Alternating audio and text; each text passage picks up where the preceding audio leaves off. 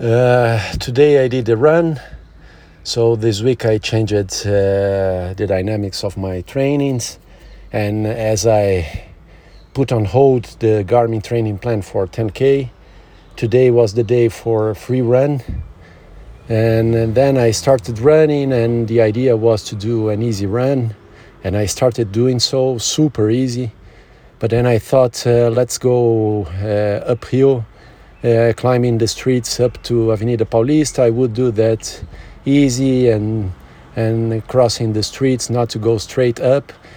And at the end, I did that, and I reached Avenida Paulista, which is uh, high. And there was I was feeling good. I was already pushing a bit uh, my pace, and then it's amazing how the the, the the our minds uh, go because I, I thought let's go down at an easy pace, but going down you automatically increase speed. And I did so. And at the last part of the run, I was already pushing hard. So I could not, let's say, keep the easy pace and automatically something in my mind saying, let's, let's get uh, faster and faster. And uh, the last two kilometers, uh, three or two or three kilometers, I was pushing quite hard, not super hard, but quite hard. At the end, it was a run of uh, 10k, and uh, overall pushing quite a bit, much more than I uh, considered previously.